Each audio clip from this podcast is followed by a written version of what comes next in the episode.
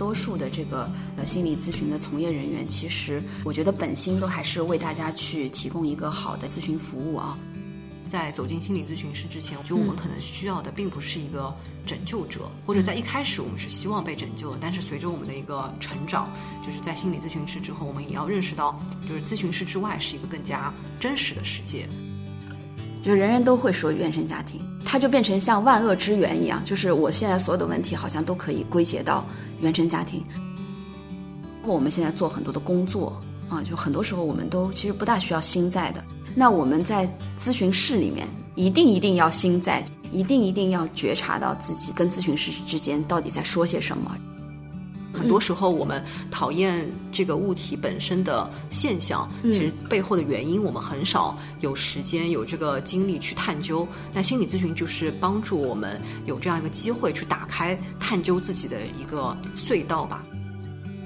这个问题很有意思，就是我们在讲述的过程当中，它可能是一个重新整理的一个过程。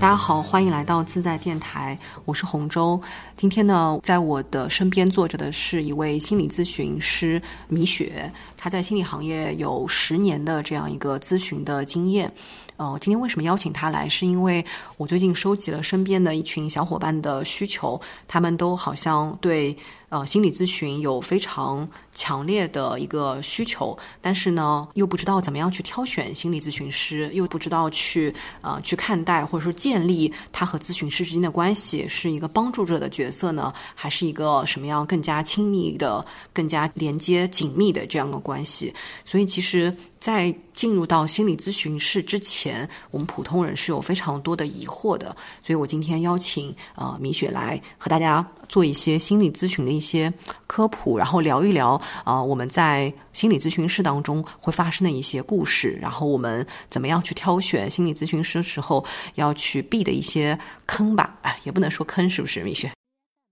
先跟大家打个招呼啊！大家好，我叫米雪啊。呃，对，就是刚才讲到避坑嘛，就是现在大家就非常会喜欢用这类词啊。但是在心理咨询，就作为心理咨询师来说，其实听到这个词会有点小小的疑惑啊，就就感觉呃，因为坑，呃，我理解就是一种陷阱嘛，对吧？然后就感觉好像呃，是有人给。我们的来访者设了一些陷阱，然后看你会不会往里面跳啊，或者之类的。但实际上，呃，我相信大多数的这个呃心理咨询的从业人员，其实我觉得本心都还是为大家去提供一个好的一个咨询服务啊。呃，并没有说谁刻意的去设立一些陷阱啊或什么。但是呢，我能够理解大家的一个之所以会提出这样的疑问的一种呃担心，就是说，因为呃，首先心理咨询它需要我们呃有足够的精力啊。然后它的费用也不低啊，然后还要投入呃比较多的时间啊，那么对于这个来说，它的试错成本是比较高的。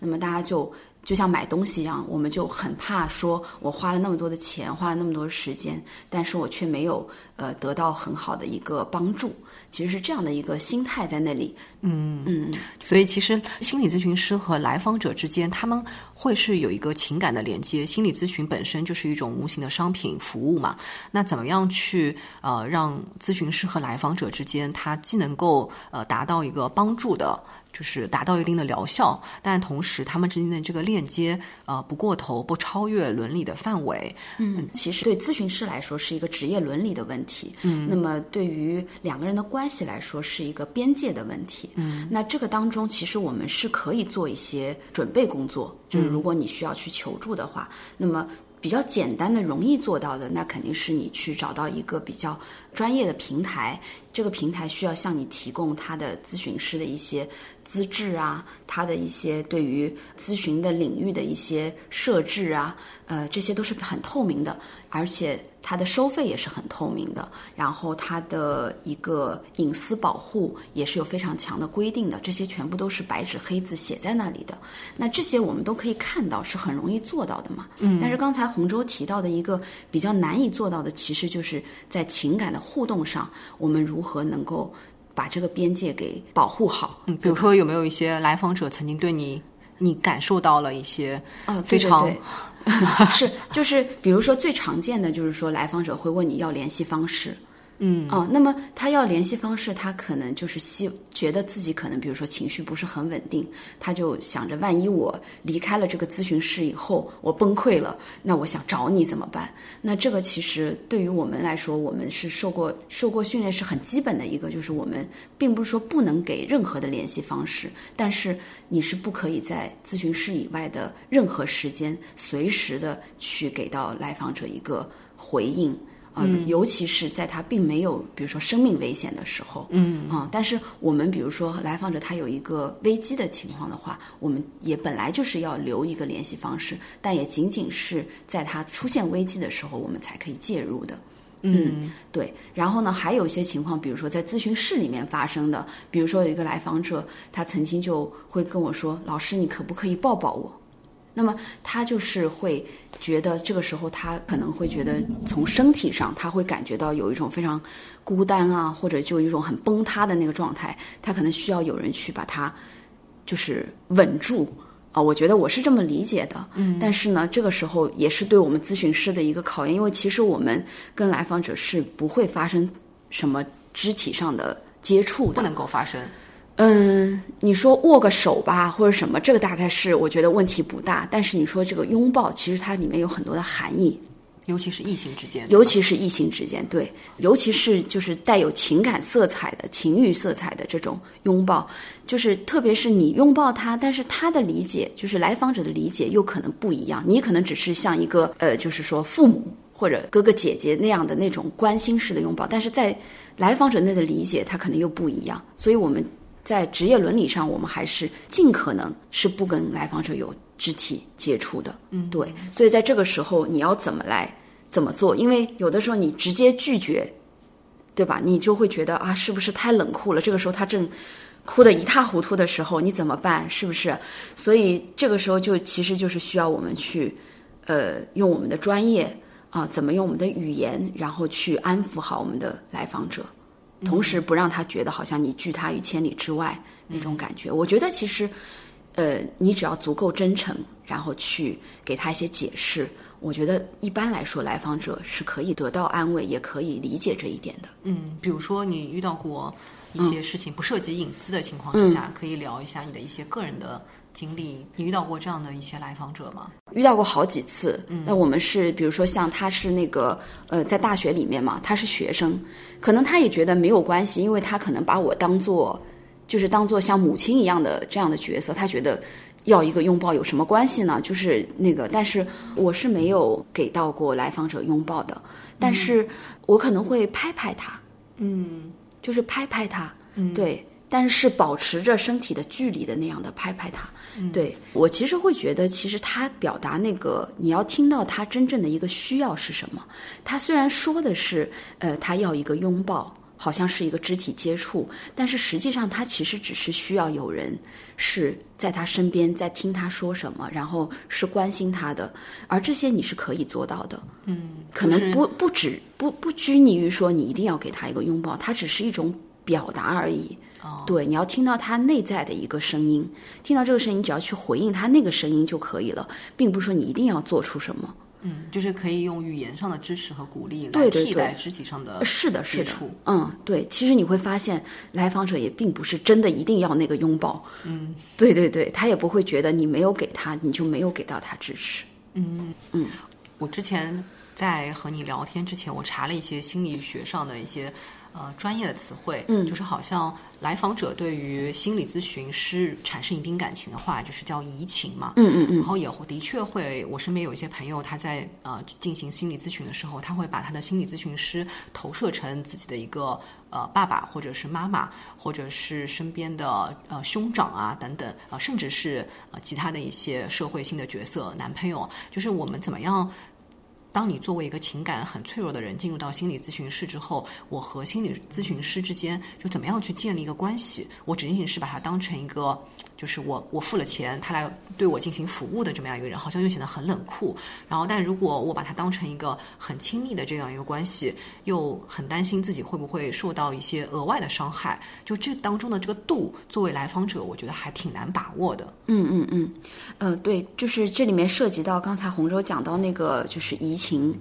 这个概念嘛。那移情这个概念，我先念一个概念啊，大家听一下，感受一下。他说，呃，移情是来访者无意识的把对父母或者过去生活中某个重要人物的情感态度转移到咨询师身上，并相应的调用了过去情绪行为反应的过程。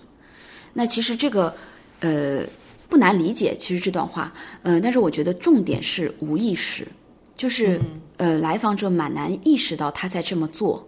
嗯，然后大家可能也会听说，就是移情还有一个叫反移情，那反移情呢，就是只是咨询师嗯对来访者有这样的一个情绪反应，把来访者当成了自己生活当中的一个重要的人物，对，然后产生了一些情绪反应，那么。这个里面呢，我觉得，嗯，怎么说呢？你说它就一定是不好的，那肯定不是这样，因为有的时候它移情，我们是对我们咨询是有作用的。当你发现了这一点的时候，嗯，就是你能够看到这个来访者他在生活当中什么样的人对他是重要的，以及他在这个重要的人物当中他什么东西是卡住了，然后他的情绪反应的模式是怎么样的，你都能看到，因为你就你就仿佛是那个那个人，你体验到了这一些，嗯，嗯，你你就你就因为你你的对象是你的来访者，并不是那个。那个重要人物，嗯，但是你却能够体会到那个重要人物体会到的东西，这个其实从正面的角度来说是很有用，很有就是对咨询是很有用处的，嗯。嗯，但是他的问题就在于无意识，因为他在一个无意识的层面在运转的话，有的时候如果咨询师他都没有办法意识到这一点的话，尤其如果他还在。无意识的反移情当中的话，那么他这个在无意识当中的逾越边界的话，他可能带来的伤害就比较大。嗯，就是作为心理咨询师一个专业的角色，他肯定要从当中拎出来。对对对，他需要觉察，他需要可能需要先于来访者要觉察到这一点，并且能够对这个进行工作。嗯，对，有些信号我觉得是需要我们去把握的，就比如说一个是我们刚才提到的迎合。就当你，你有没有注意到你在迎合来访者？那么来访者也是一样的，你有没有注意到咨询师在迎合你？嗯，对，其实是会有是有这个感觉的。那现在说到讨好，这个讨好型人格也是现在大家人人都在说自己是讨好型人格，是吧？对，这些东西也是一个点。呃，然后还有一个就是，比如说，呃，在非咨询时间里，咨询师有没有对你有一些关心啊的表达？嗯啊，这个也是一个，也是一个需要，就是呃，怎么说？就是对于来访者来说，如果你收到了在非咨询时间以外，咨询师对你的关心，呃，你需要有一点点的警惕。当然，你可能会蛮开心的，对吧？有一个人在关心你，对不对？嗯，但是这个点其实你要小心。呃，那么对于咨询师来说，我们有些咨询师虽然他不会去跟来访者表达，但是我们，呃，会发现，就我们在团体督导的过程当中啊，我们会发现有些咨询师他对来某一个来访者有特别多的担忧，嗯，那你说这是好事吗？对于一个来访者来说肯定是好事，你看他特别担心我，对吧？但是我们有的时候在团督的时候，我们会提醒那个咨询师，为什么这个来访者那么让你就是念念不忘。呃，然后吃不下、睡不着的那种，这个也是我们咨询师需要去觉察的。嗯嗯，然后还有就是，比如说在咨询室里面，那个咨询师有没有过多的做自我暴露？嗯，就是说他有没有特别多的说自己的事情？哦，那么我们涉及到隐私的问题。呃，有的时候也未必涉及到隐私，就是说，我我们对于这个自我暴露又是一个专门的一个话题了。嗯，但是我们并不是说绝对不能自我暴露。嗯嗯，但是如果太多的话。尤其是像你刚才说的，就涉及到隐私，那就是绝对是违背了这个职业伦理的，嗯，也是一个。信号也是一个需要警惕的信号。嗯，所以这个我们在进入到咨询室当中的时候，其实也是一个对于普通人来说也是个很好的一个鉴别的方法吧。就如果你发现了咨询师有了刚刚你提到的以上那些那些那些信号出来的时候，就就我们其实是要警惕的，就会发现他可能就不专业。对对，相对这些是相对有点隐蔽的信号嘛。那至至于像肢体接触啊，或者那种。呃，让你很不舒服的那种 touch 啊，或者什么，那是就更不要说了，这些肯定是不对的。嗯嗯，对。然后如果说产生了一些可能会带来伤害的一些移情和反移情的话，还需要及时的去停止。嗯啊，哪怕它是会终结掉这个咨询关系。嗯，那我们这里可能就是比如说一些情欲性的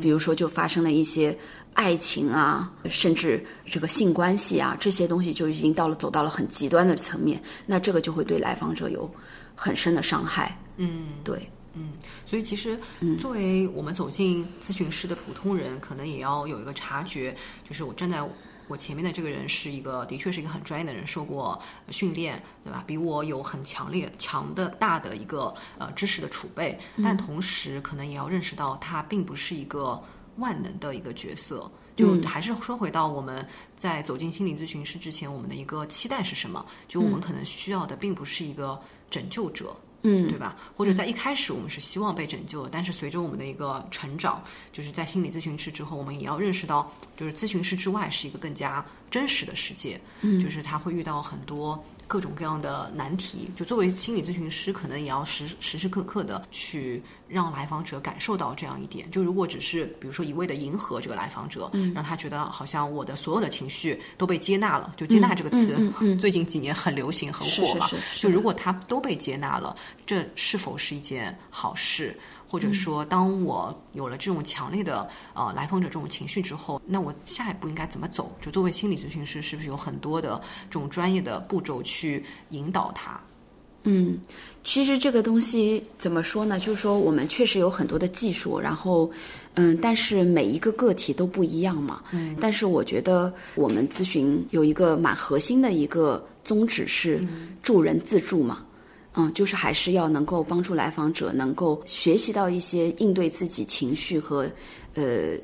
关系的一些方法，然后能够让他带到他的自己的生活当中，能够开展他自己的生活。嗯嗯，而不是说就像把他当成孩子一样一直抱在手里，那只会让来访者变成所谓的叫什么巨婴啊什么的，就是让他反而是长长不大的。你肯定是要。呃，可能一开始要搀扶着他往前走，但是之后你还是会要放手，让他自己去走。对，嗯，然后我觉得我们在咨询的过程，一个是助人自助这个宗旨是不能丢的，然后第二个就是说我们的觉察是不能丢的。其实做工作了这么多年，我就会觉得。呃，我们很多技术是都是综合的，其实没有什么固定的一二三四五五六步去帮助所有的人，肯定每个人都不一样。但是保持在咨询过程当中的觉察，一个是对来访者的觉察，一个是对自身情绪情感变化的一个觉察，是非常非常重要的。嗯，就是哪怕你在一开始的时候，你可能有一点迎合这个来访者的这个。一些说法呀，或者一些情绪啊，但是你也要意识到这一点，在合适的时候，你是需要向他指出的。嗯，对这个觉察，我觉得，因为来访者在一个比较脆弱的一个状态，他的觉察能力相对来说是比较低的。嗯，而你的这个咨询师，你就是要运用自己的专业去保持这个觉察，并且你要培养出这个来访者他自我觉知的这个能力。嗯，比如说我们这两年。大家会讨论很多时候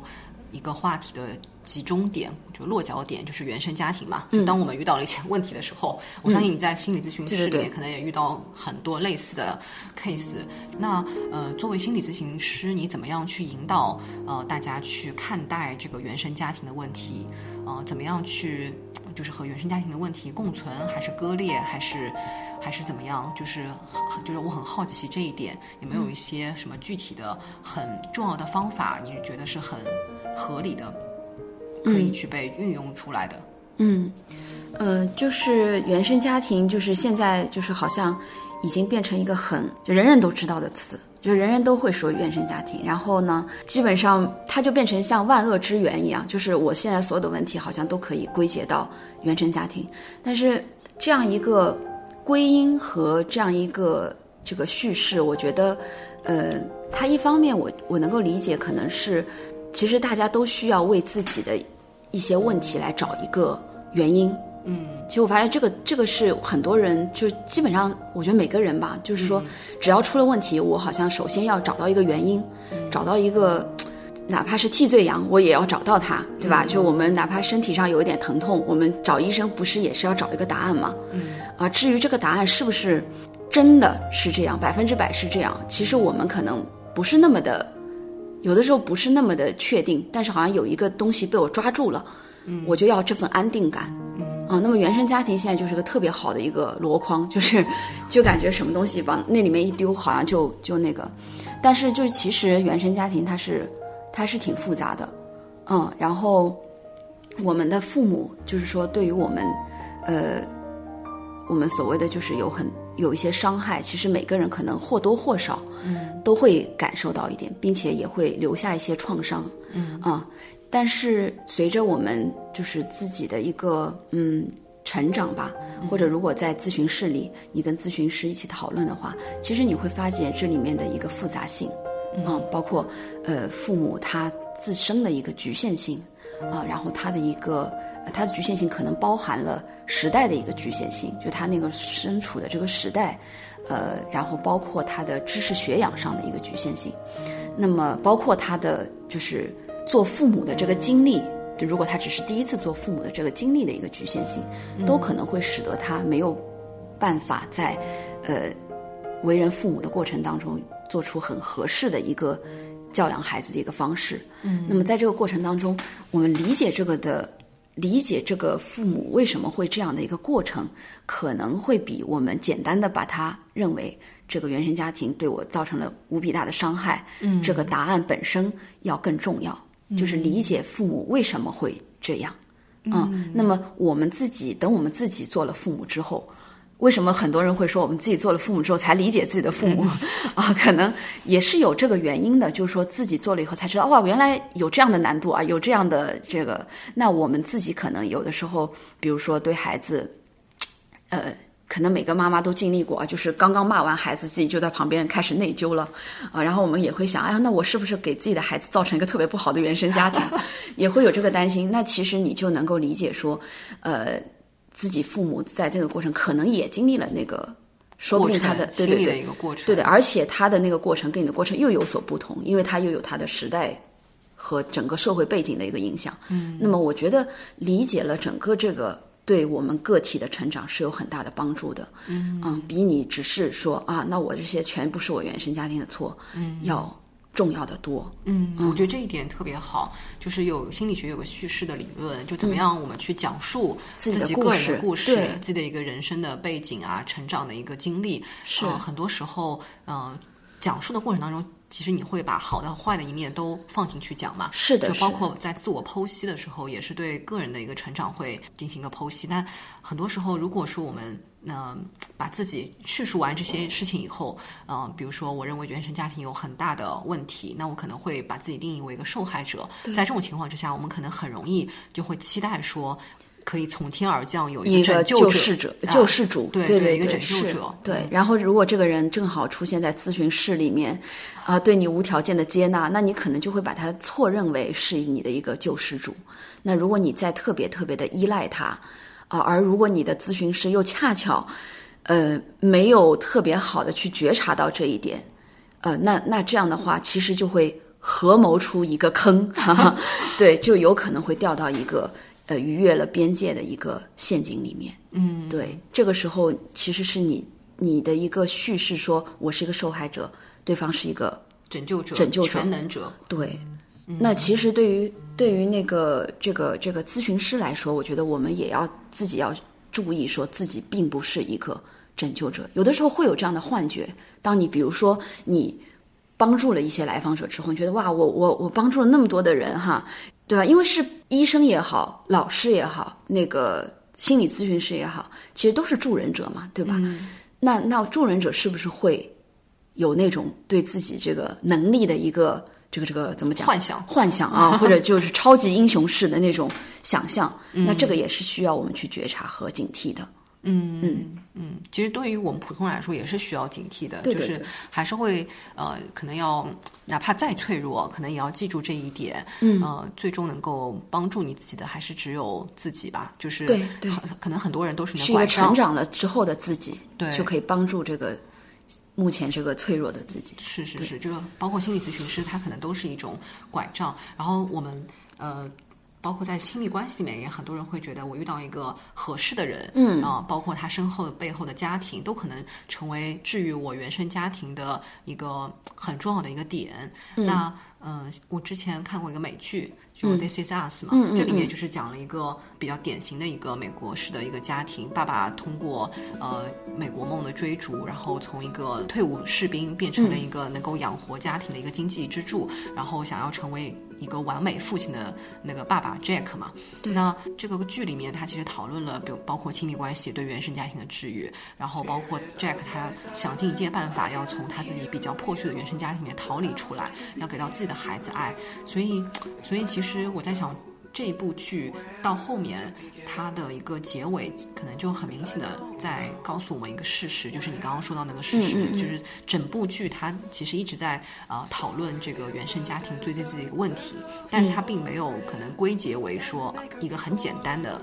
一个很粗暴的一个原因，就一条原因或者两条原因，而是说他们一直在寻找这个过程当中，然后一边寻找一边自愈，可能这就是有点像心理咨询的这样一个关系。对对，是的，那个那个剧我也很喜欢啊，它它好像中文翻成《我们的生活》或者叫《我们这一天》。嗯，对对对，然后有六季吧，现在是完结了。对你刚才说到 Jack，我又想到那个。想到那个反恐二十四小时，那个那个主角也是叫 Jack，好像好像这个美剧里面叫 Jack 的都是全能者，就是那那种感觉啊，就可以拯救一些拯救周围的人的那个人物，这个 Jack。然后那个那个爸爸，他虽然在呃第一季吧他就已经去世了，对吧？然后但是他却贯穿了整个六季，就是他这个人物他本身他的家庭是非常非常支离破碎的，嗯，呃，然后那个他自己有很大很大的创伤，但是他自己因为呃自己的美国梦的一个实现，然后再娶了一个非常好的一个太太，然后他在整个的这个他的有生之年，其实就是呃自己一直在做自我救赎的一个过程，嗯，对。但是呢，他虽然好像看起来给了自己的孩子一个很好的一个原生家庭的一个，他自至少他塑造了一个他理想中的原生家庭的样态。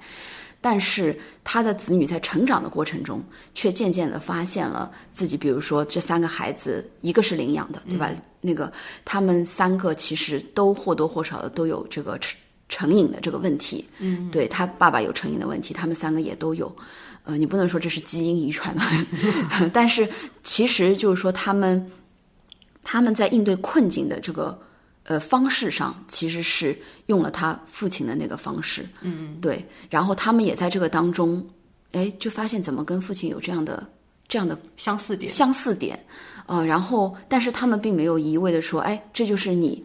给我的这个影响，或者说你给我的这个示范，嗯，啊，就就是因为你不好，所以我们才这样。他们在这个过程当中，在自己跟这些成瘾品的这个。挣扎当中，也在理解他父亲当时是在经历一些怎样的困难，嗯，呃，然后他们在他们跟自己的家庭的这个过程当中，去体会自己父亲如何自我救赎啊，如何去重新的叙事啊，在这个过程当中，慢慢的治愈他们自己。但是其实你很难说真的就是治愈了，只是说他们获得了一些理解，嗯，呃，然后对自己对自己父亲的一个理解，嗯，对。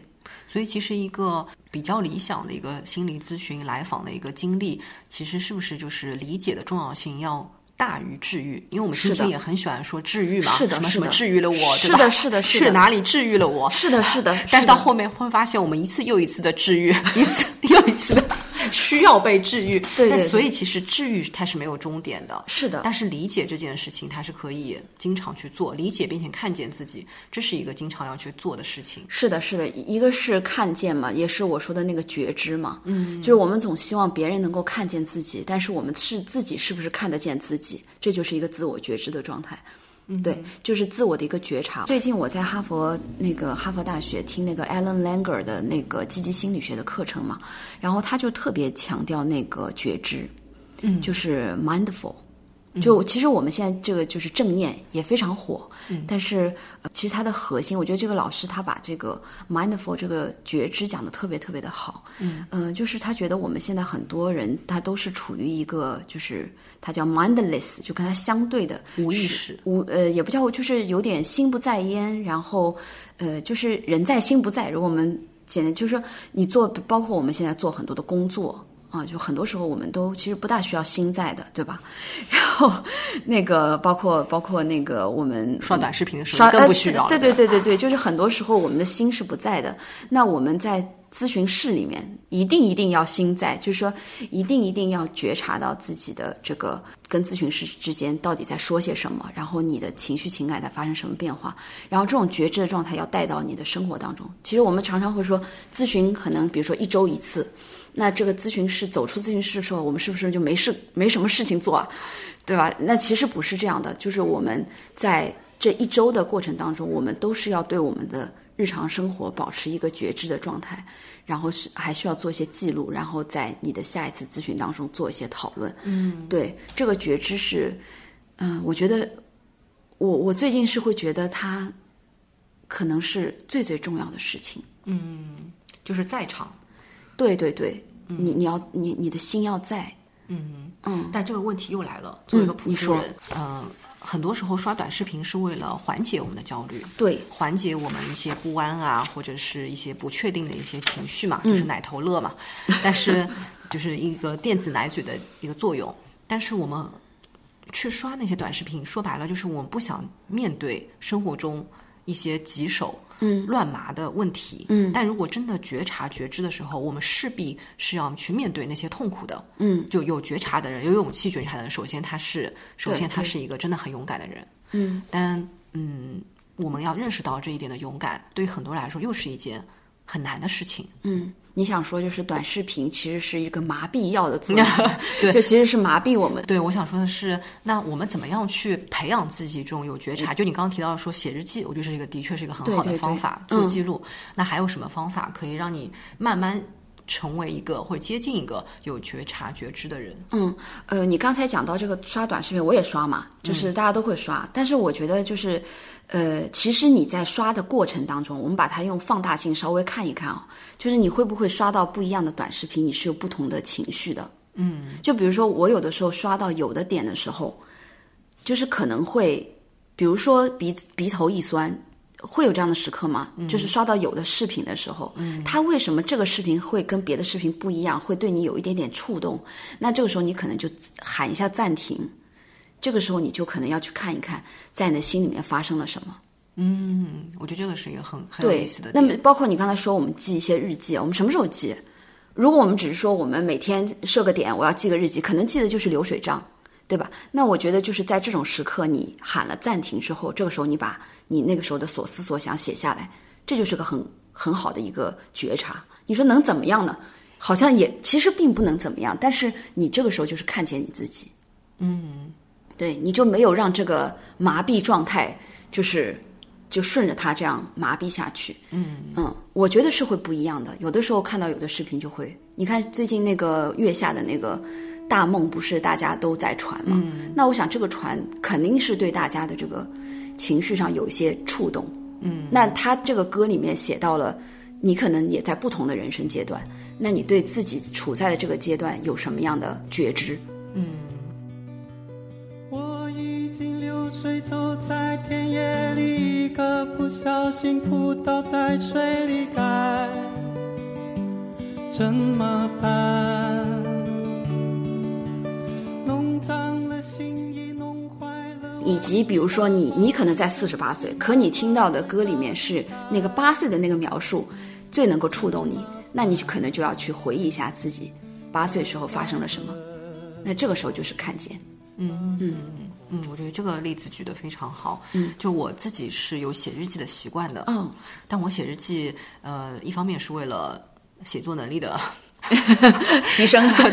另外一方面，呃，很多时候就像你说的，我会记录一下今天最让我印象深刻，其实就是小学生记日记的方法嘛，就是你今天最让你深刻、难忘的一件事，嗯嗯嗯，对，或者难忘的一个时刻，或者有时候你没有什么难忘，每天都很。普通平凡的时候，你也会把一些普通平凡的一些呃日常习惯、这种流水、一些 routine 把它写下来。嗯我觉得你写一天、两天、一周、两周，可能没有什么感觉，你自己不会有感觉。对对但如果这件事情坚持了一个月、两个月，甚至更久，一年、两年，嗯，之后，呃，会能够明显的感觉到你的一个内心的一个变化。就是你在做这些重复的事情之后，你是愿意更加重复呢，还是愿意换一种方式？对对对，嗯，对，就所以其实记录的确是一件挺有意思的事情。对，那个哈佛大学还有个最著名的那个幸福课，就是前两年特别红的、那个老师，他就介绍了一个方法是记那个 graduation，就是感感恩的时感恩的刻时刻。那么其实我后来我试过他那个方法。然后现在也还在试，就是他那个有点不一样，就是他记的是感恩嘛，然后好像是你记的是一个你看到的一个对象，就是他对你的一个触动，对吧？但是实际上我我自己啊，反正记下来会觉得，到后来你是看见你自己，就是这个东西它为什么会触动你，而不是你你每天要遇到很多人很多事，为什么读读这个人让你感到有一些感激之情？那这个东西其实就是说，无论是看到你自己的需要，对吧？还是看到你自己的一些呃曾经的一些创伤的一些浮现，那都是很有作用的。嗯嗯嗯嗯，还有一点就是，可能很多人会把心理咨询师当成人生的救命稻草嘛，就嗯我们刚刚提到，但这样的情况之下，就有可能会发生不恰当的感情。嗯，但在中国，可能大家对于看心理咨询这件事情，还是有一种羞耻心理。是的就比如说我哪里脚。呃，摔伤了，我会毫不犹豫的去医院挂个号，对去看一看。对但是如果我心理上长期哪怕是一些累积之后，我还是会非常羞于去看呃心理咨询。那嗯这个过程是怎么样？应是不是应该我们先比如说去一个医院？啊，比如说北京有个什么安定医院，上海有 经卫中心，对吧？对对对我先去这些医院专业的医院里面去做一个心理评估，还是说我直接去一些呃平台上找一些心理咨询师？就我这个作为一个普通人，他这个流程是什么？嗯嗯嗯就是你其实谈到两个问题，一个是羞耻心的问题嘛。那这个其实我也是这从业这些年来感觉到一个其实蛮大的一个障碍，就是说大家对于这个心理问题的这个认识，虽然说现在已经好了很多了，就不会觉得好像很就是去去一下精卫就怎么样，而且因为也也感谢精卫啊做了。做了这些什么周边啊，什么就好像就我觉得他们也是用心良苦，想要让大家不要觉得好像走进那个就是自己好像是人家说什么就是精神病疯了或者这样的东西，但是我能够感觉到大家的羞耻感还是在。嗯啊、因为我我我的很多来访者就是他就会觉得，我问他你有没有跟你的家人说你在做咨询，有些也会说我并没有，并没有想要告诉他们。嗯，那并不是说一定要告诉他们，只是说我觉得大家的这个心态上还是会觉得这个事情，呃，就是越少人知道越好那种感觉啊。嗯，然后而且也能够理解，就是说，呃，大家毕竟是把自己在心里面的一些秘密去要要去，可能这个世界上没有第二个人知道，却要去跟一个陌生人去说，这本来就是一件蛮困难的事情。对，这是这个羞耻感的问题。但这个这个，我觉得我们也没有什么办法，就是也不能说大家不要有这个羞耻心。我觉得这个本身是人之常情，嗯、就就是会有的。嗯、那么你刚才说到的这个流程，嗯，我觉得这倒也没有什么固定的一个流程，就是说你找医院去做评估，或者说就是你到那个专业的心理平台啊、呃找到就从他的比如说这个咨询师的资质啊，他擅长的领域啊，你挑选一个，他会对你进行一个心理评估，嗯啊、这都是可以的。那么心理咨询师呢，会根据跟你聊的情况，他会觉得你需不需要去医院去做一个精神评估。呃，就是诊疗类的评估，嗯，那么专业的咨询师都会知道，根据一个是你的现在心理特点，呃，一个是你的这个情绪问题的一个持续的时间，包括一个强度，他会有一个判断，说他一定会建议你要去做一个精神鉴定啊，或者什么的。那这个呢，就不能说啊，这个事情我找一个咨询师就替代了这个精神评估，这个是不可以的。如果说啊，嗯，有一个咨询师让你去做医院去做评估，而你呢有一个想法说，哎，我不要去做评估，万一给我吃药呢，我不要去。而这个咨询师允许了你这一点，那我就就会说这个坑就出现了。嗯，那你说这其实也是双方的，对吧？就是有的时候我们自己不愿意去医院，那咨询师说啊，那算了吧，那这其实是不可以的，这也是违背专业的。嗯，然后去医院做评估呢，我也只能理解，确实呢，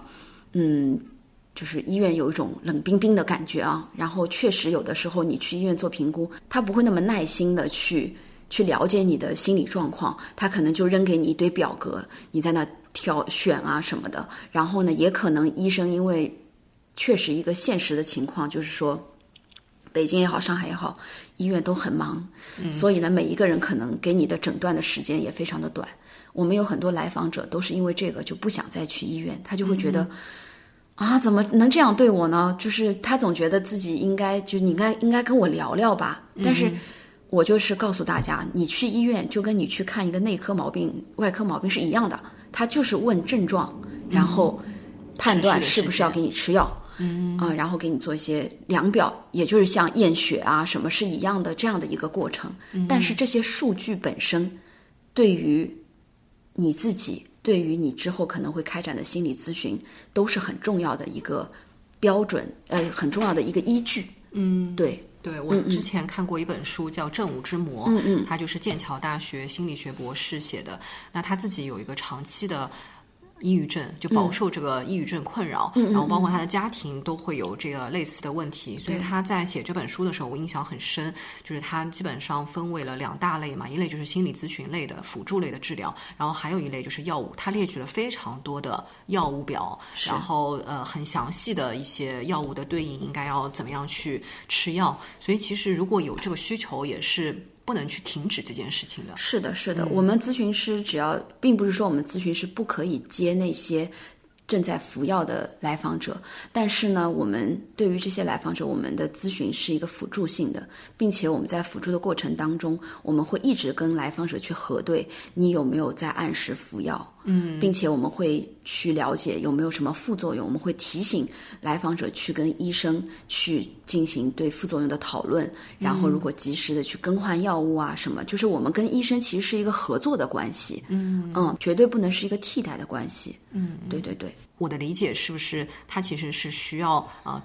两方面一起进行的？就如果只是、只是有单方面在在作用的话，很容易嗯就会让心理咨询这件事情，或者说你的这个心理变化这件事情，又会陷入到一个僵局，就是卡住了。就你还是没有在正确的对待自己的这个呃生生理或者心理上的一个问题。对对对，嗯，然后就是，其实你到医院去做评估，医生也可能会建议你说，同时要做心理咨询，他们也会有有那样的建议，那就是双方一起配合来来工作。对，那个呃，因为其实大家可能也不一定知道啊，就是呃，现在大城市的这个心理咨询，嗯，就是大城市医院的心理咨询，嗯，医院也能提供心理咨询，但是就是是基本上是约不到的。所以呢，呃，那个医院里的医生也会建议你去社会上找就是专业的机构去约心理咨询，因为你要排那个像我们有些著名的老师，可能已经是一年以后了，那你的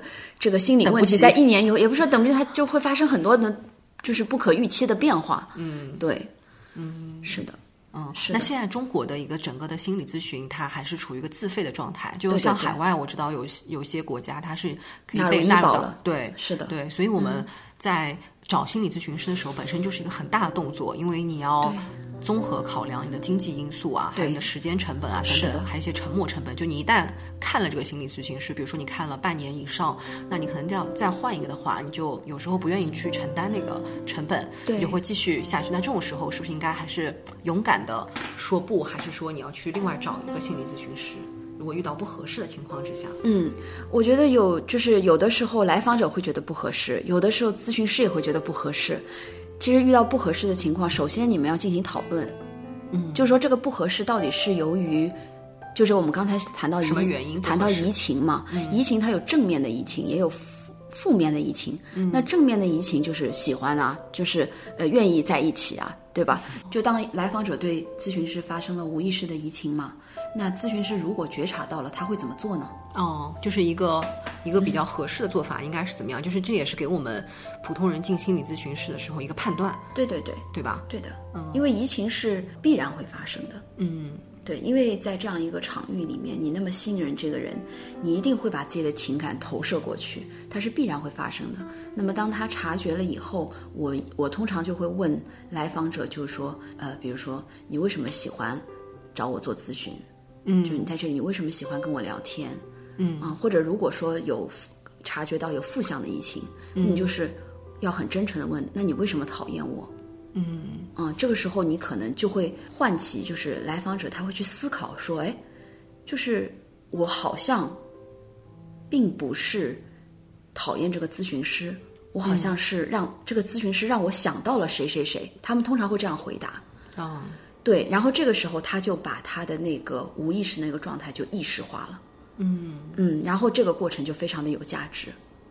嗯，对于处理你们的咨访关系也会非常有价值。对于他去理解他自己的这个他自己的这个投射的这个人投射的这个关系，以及他的这个呃，在这个在这段关系里面他是怎么处理的，嗯他都会变成一个在意识层面上运转，而不是在无意识层面上。对，嗯，就是他会超越一些情感的绑架。比如说你讨厌这个人，可能很多时候是我情感先行嘛，就是我直觉上我对他有厌恶感。对，但是这个厌恶背后的原因，你在真实生活当中，比如说你和你的妈妈关系不好，你就很难讨论。哎，你都很难讨论，你很难去站在一个旁观者的角度说，哎呀，我为什么讨厌我妈妈？然后她是到底是个怎么样的人？我很难去，你很难跟这个人去讨论，冷静理性的理性下来。但如果你当这个关系投射在咨询师身上的时候，你会用一种旁观者的一个介入的一个思维，嗯。啊、然后去知道说我讨厌我妈妈，对吧？我、呃讨厌我爸爸的原因是什么？对，而且但是你一开始可能不一定意识到，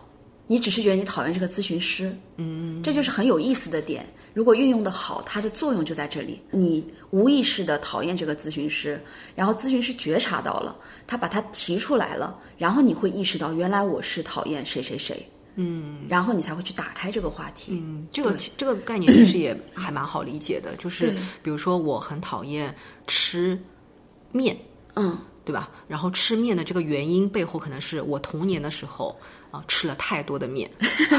或者再再进一步就是吃面，我童年时候为什么吃了太多面？有可能是和比如说贫穷的记忆绑定在一起的，嗯嗯嗯对吧？那我其实最终讨厌的是我讨厌贫穷这样一种状态，嗯，对吧？就是很多时候我们讨厌这个物体本身的现象，嗯其实背后的原因我们很少有时间有这个精力去探究。那心理咨询就是帮助我们有这样一个机会去打开探究自己的一个隧道吧。对对对，因为有些时候它是创伤嘛，创伤就有的时候会像一个，就是它里面这个伤口没有好，但是外面已经结痂了，你也可以正常的生活，你正常的那个，对吧？但是它有的时候里面它还有很多的问题，就像你刚才说的那个这个例子特别好，就它里面可能是贫穷的记忆，这个东西我们不是不去挖的话，你是不会看到的。嗯嗯。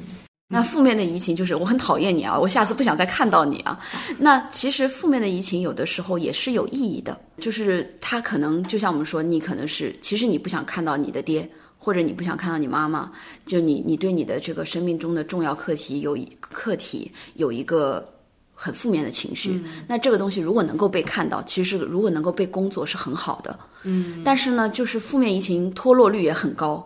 就这么脱落，其实也很可惜。嗯，所以这里面需要去分辨，就是到底是你们当中发生了这样的负向的移情，还是说你们真的不合适？嗯。嗯，那么就是这个里面鉴别完了，如果说是真的不合适，因为确实有不合适的，嗯那就应该果断的结束，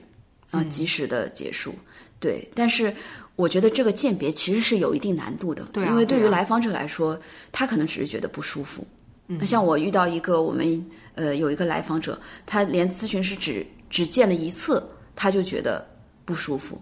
那你能说什么？你说确实可能就是真的不舒服，但是呢，他也有可能因为他的这个情况啊，我我的一个假设是觉得他可能觉得那个咨询师很像他严厉的母亲那种感觉，嗯嗯，但这个其实是可以工作的，但是如果真的不太舒服，那就结束也也也可以，对，是这样子，嗯。嗯，所以就是还是一个觉知吧，就是是可以讨论的，嗯。但是就不要勉强。但是你想，有可能陷入危险的是正向的移情，嗯，但是他没有能够及时的发现，但是一直粘在一起，嗯，谁都没有说不，但是实际上这个时候应该说不，对吧？嗯嗯所以有觉察跟觉知这件事情，是不管在心理咨询室里里面还是在外面，都是一件非常非常重要的一件事情。是的，因为像我们咨询师的话，我们会有自己的督导师，就他们会帮我们来看我们在做的一些案子。然后呢，我们也会有自己的体验师，就是说我们会自己去做心理咨询。那我们的这个督导和体验这两块儿是帮助咨询师能够保持那个觉知。嗯，对，就这个都是有科学研究来支撑的。所以说，总体来说，这个行业它是建立在科学的基础上的。对，只是说遇到不同的个人，他有一些嗯不同性在里面。嗯，对对对。去看心理咨询，我是不是相当于就是找了一个树洞呢？对吧？那那心理咨询师跟树洞之间它有什么区别？嗯嗯嗯，就是很多来访者会觉得，哎呀，我花了一个花了那么多钱，就是一直是我在说，就是 一直是来访者自己在说，好像对方都只是倾听倾听，或者说顶多给你一些简单的这个回应啊、点头啊或者什么。正好我最近这个哈佛的那个课啊，他也提到一个，就是他叫 Why does talking work？嗯嗯，就是为什么这个诉说是起作用的。嗯，他就是讲到，就是我们其实我们咨询师学的，我觉得很重要的一课就是倾听。嗯，就是倾听是非常非常难的一件事情。它不是说只是说，哎，我眼睛看着你，或者说我身体前倾，好像非常全神贯注的在听你，那叫倾听。嗯，而是说，呃，他有没有带着觉察的在觉知的在聆听你，然后他能够发现你在这个这个讲述的过程当中，它的一个脉络。啊、然后其实为什么我我觉得这个点要拿出来呢？就是有的时候确实我们在这个大概五十分钟到一个小时咨询过程当中，会出现咨询师好像没有怎么讲话，嗯，但是呢，我们也发现有些来访者会反映说，他觉得这样很有用，嗯，就是为什么会这个？所以这个问题很有意思，就是 Why does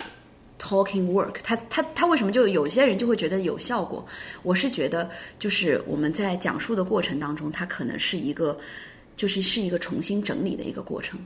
嗯有点像记日记，嗯因为他需要跟一个人去讲这件事情，嗯他一定不能是支离破碎的，就是抛关键词那样子，他需要把它形成一个叙事，那么他就需要去梳理这件事情。嗯在梳理的过程当中，他其实就是一个重新去觉知、重新去意识化的一个过程。那在这个过程当中，如果心理学头脑好一点的来访者的话，他就会觉得这个本身就会有用。他会去想明白一些事情。那么在这个过程当中，如果咨询师还能觉知到这个来访者没有觉知的点，嗯，然后帮他去拎出来，去打开来看的话，那就更有效果。嗯，这是就是心理咨询的价值的是的，是的。当然，共情，所谓这个现在也很大家都知道共情。那共情的这个力量也是在这个倾听里面，它有的时候甚至是一些不一定是用语言表达的，就是它其实是对你一些情绪的一些觉知。嗯有的时候咨询师他会觉察到，呃，你可能在讲一些事实，或者说你在讲一些自己的看法，但是他能够觉知到里面涌动的一些情绪，而这些情绪其实是需要去被看到的，这是所谓共情的它的一个本质。其实我们很多人，特别是现在一些高知识分子的一些一些来访者，他其实头脑特别好，转得特别快，但是他把自己的很多情绪是埋藏在那个下面。理解。对，所以这个部分是需要咨询师在他的在对方的那个讲述的过程中，去去觉知到的，然后去帮对方也觉知到的部分。嗯嗯比如说，我们很多时候可能情绪是不是分为比较隐性，还有一些是比较是显性的。就是显性的可能是高兴啊、呃快乐啊这些东西是很能够觉察到的，我们自己能够很能够觉察到做什么事情让我们快乐嘛。但是比如说还有一些情绪是呃比较隐性的，然后甚至有时候我们是不愿意去承认的，比如说羞耻啊，嗯，比如说害羞啊、愤怒啊。就尤其是对于女性来说，她可能很少能够知道自己啊、呃什么时候要表达愤怒，或者她不知道她自己的这个情绪叫愤怒，并且是需要被宣发出来的。嗯嗯对，就是这些东西，可能就是心理咨询师可以帮助来访者去察觉，然后有一个管道可以去讲述的。对对对，因为现在很多来访者他可能都没有像你刚才说的那么那么清楚，他可能只是说我很难受。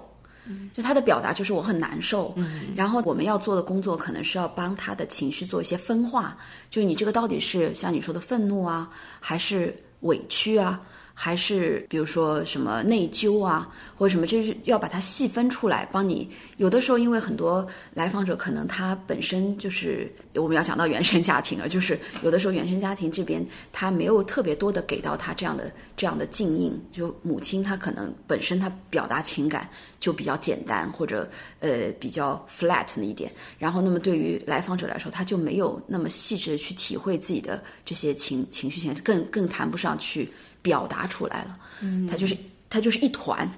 啊，那这个东西就是需要咨询师去给他分层理清楚，理清楚，对的，嗯，理解理解，嗯，今天我觉得聊了很多心理咨询的价值，这一点是我其实大概隐隐约约有个概念，嗯，但是从来没有听到这么细的一个分析，嗯。嗯，我觉得这个其实对于普通人来说也蛮重要的，因为很多时候我们。有个模糊的概念，觉得我们去看心理咨询师是要去帮我们解决一些情绪上的、心理层面的问题，但是具体我们呃有哪些的细节需要去被面对、被看见，然后和心理咨询师一起去处理，我们是不知道的。嗯嗯嗯，是的，是的，很多来访者就是非常急于的，可能想解决生活当中的一个困境，但实际上很多困境。我们首先要理解他为什么会被困在这里。嗯，对，为什么对别对有的人他不是困境，对你是困境，他他都是值得分析的。嗯嗯。